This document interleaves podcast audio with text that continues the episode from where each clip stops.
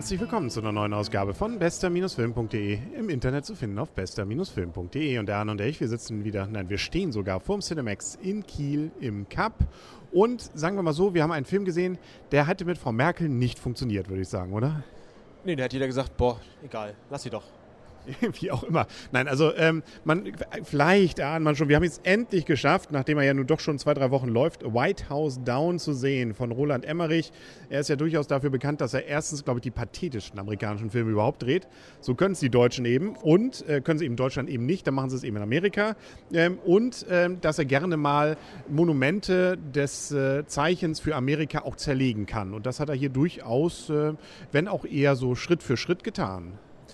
Ja, ähm, ne, das, äh, der Klassiker in Washington DC, das Kapitol und das Weiße Haus mussten dann glauben, in verschiedenen ähm, Ausprägungen, vor allem das Weiße Haus. Und mit dem äh, West, Ost, Mitte, irgendwas geht halt immer irgendwie kaputt. Man muss auch sagen, die Geschichte ist sagen wir, so nicht wirklich überraschend. Also wir haben einen Präsidenten, farbigen Präsidenten, der natürlich irgendwie ein guter ist, der will geschützt werden.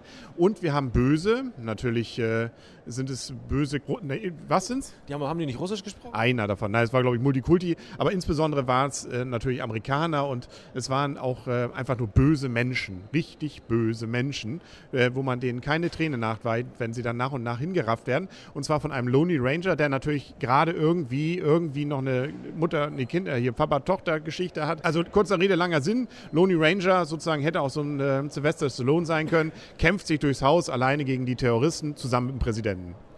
Das stimmt. Und wenn es nur bei dieser Story gewesen wäre, wäre das, glaube ich, auch ein cooler Film geworden. Ich finde, zwischendurch war er es auch. Ja, also, das stimmt. Das war er. Genau. Also am Anfang, er fängt recht lahm an. Es, es, er nimmt sich ein bisschen Zeit, die Figuren ein bisschen zu zeigen. Also man weiß ja, es kommt noch was, sonst wäre man wahrscheinlich irgendwann eingeschlafen. Aber man ahnt ja schon, wann es denn wahrscheinlich, die, die Leute müssen ja erstmal ins Kapitol bzw. ins äh, Weiße Haus auch reingebracht werden. Und man muss auch wissen, warum die da sind und warum es lohnt, der eine mit dem anderen zu kämpfen und warum es nachher irgendwie ein Happy End geben sollte. Und äh, na gut, dazwischen wird dann gekämpft und am Ende lachen alle. Ja, das, das äh, zwischendurch nervt jemand. Also Jaja Binks, möchte ich mal sagen. Also da fällt mir, bei sowas fällt mir immer Jaja Binks ein. Den habe ich jetzt gar nicht mitgekriegt. Welcher ist es denn? Wer nervt? Ja? Das Mädel. Ach so, stimmt. Und ja. Das ist, das ist die Jaja Binks dieses Films. Ja, genau. Naja, aber sie ist ja tough und äh, das so, so genervt hat sie mich nicht. Mich hat sie tierisch genervt. Ja, na gut.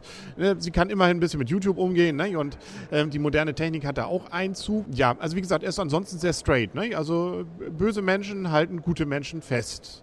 Und äh, das äh, zieht sich so. Nicht? Aber ich fand zwischendurch war es wirklich spannende Action. Also sie müssen ja sich dann in diesem, ha in diesem Haus auch immer wieder verschanzen, äh, müssen versuchen irgendwie von einem Ort zum anderen zu kommen, um irgendwelche Sachen, also praktisch Aufgaben zu erfüllen, zum Beispiel ein Telefon finden oder äh, überhaupt erstmal zu entkommen.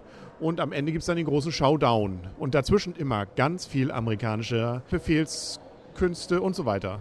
Ja, ich möchte auch noch was dazu sagen. Mhm. Und zwar ähm, ist es zwar zwischenzeitlich viel, viel Action, da gebe ich dir recht. Der Straight fällt jetzt nicht ganz so stark auf, also nicht negativ auf, weil es ja klar ist, dass das Ganze auf einem engen Raum passiert. Und insofern muss da, da müssen die einzelnen Schauplätze gewechselt werden. Das finde ich ganz okay. Was wirklich nervt, was mich richtig genervt hat, ist diese, diese Tochter von dem Typen, die halt einfach fehl, erstens fehlplatziert ist, zweitens sinnlose Sachen macht und ähm, auch seine Motivation muss ich sagen, wage ich bei solchen Sachen immer ganz stark in Zweifel zu ziehen, dass er das so, wie er das tut. Der Böse. Nee, nee der Gute, also der, der Vater. Ja. Ähm, das irgendwie, das, das äh, hat mich einfach nur genervt. Dieses Zwischenspiel zwischen ihm und seiner Tochter und er und meine Tochter und sie will nicht weglaufen und dann, oh Gott, ey. Also das ist richtig ätzend. Ich fand aber, also mich hat es gar nicht so genervt. Deswegen äh, erstaunt mich das, weil ich fand, sie hat sich relativ vernünftig noch verhalten und äh, war jetzt nicht so dieses, oh nein, Mädel, und jetzt nicht ihm in die Arme laufen. Ähm, das war dann äh, teilweise einfach blöd gelaufen, wenn man so will, was dann da passierte. Und äh, sie, ja, aber allem Anschein haben wir es ja unterschiedlich dann noch wahrgenommen. Was mich wirklich genervt hat, insbesondere je mehr das gegen Ende ging, eben dieser amerikanische, äh, also der Pathos, der da drin war, ähm, insbesondere so bei den Schlussszenen, wenn dann da ähm, die, die Präsidentenflagge ge, ge, geschwenkt wird und äh, ähm, ja, also man kann schwer erklären, aber ähm, es ist so ein bisschen, fand ich, ja, mir kommt es komisch vor.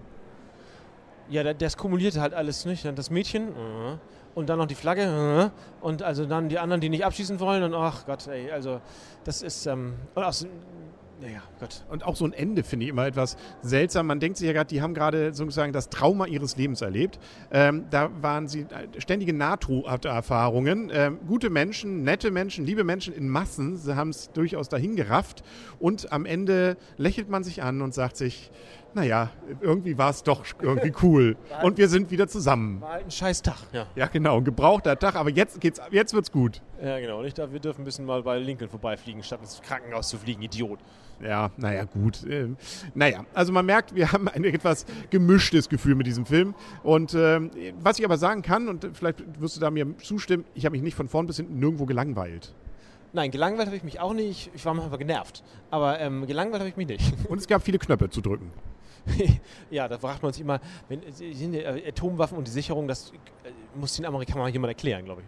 Ja, da, also und auch immer, immer ist immer einer, je nachdem wer gerade sozusagen Präsident ist, irgendwo ist immer einer mit so einem kleinen Schächtelchen, der das dann sagt, so jetzt hier hast du jetzt deine Codes und das ja, läuft schon. Ja, sind alle anderen und die, alle anderen sind jetzt unwichtig. Also ja, ja, egal. Ja, nur gut. Also man merkt, es ist der Realismus in diesem Film ist lässt zu wünschen übrig. Wir kommen zu den Punkten und ich fange mal an. Ich gebe diesem Punkt, äh, diesen Punkt genau, diesem Film 6,5 Punkte immerhin. Also ich fand ihn durchaus unterhaltsam und wenn man ein bisschen dieses äh, unrealistische und dieses äh, ja, es ist eben nur Hollywood-Popcorn-Kino, wegdenkt, fand ich es wirklich Unterhaltung nett. Nette Unterhaltung. Aber ich habe den Film sicherlich in einer halben Stunde schon wieder komplett vergessen. Ja, mein, äh, von mir bekommt er sieben Punkte. Wenn das Mädchen nicht da gewesen wäre, wären wir jetzt acht gewesen. Also die hat mich echt richtig tierisch genervt. Und ähm, insofern hat es gerade das, dieses Ende, wo sie ja immer mehr auftauchte und irgendwas tat, doch ordentlich runtergerissen. Und das, der Zwischen, ähm, ich fand den Anfang gut, der, also der Aufbau, der Mittelteil war auch gut und zum Ende hin ließ es dann stark nach. Deswegen sieben Punkte, immer noch gut. Kann man gut gucken, wenn man nicht ganz so vielleicht nicht ganz so nervös ist wie ich und äh, Action mag.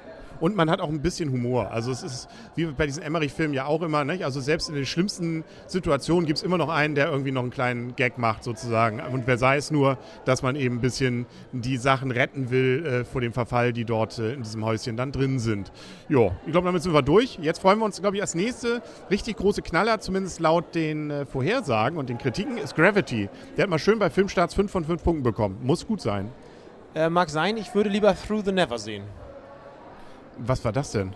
Der Metallica-Film. Ah, da bin ich mir noch nicht so ganz sicher, was das nur ist. Ist das jetzt ein Konzertfilm? Ist es eigentlich irgendwie so ein Endzeitfilm oder ist es ein Konzertfilm mit Endzeitfilm-Elementen? Ich tippe auf Letzteres, aber auf jeden Fall ist, ist Musik cool. Ja, das stimmt. Genau. Also dann lassen wir uns mal überraschen. Wir werden es auf jeden Fall berichten und äh, das werden Sie dann hören hier wieder auf unserem lieben, schönen kleinen Podcast. Dann sagen wir bis dahin alles Gute. Euer und ihr Henry und der Anne. Tschüss. Und tschüss.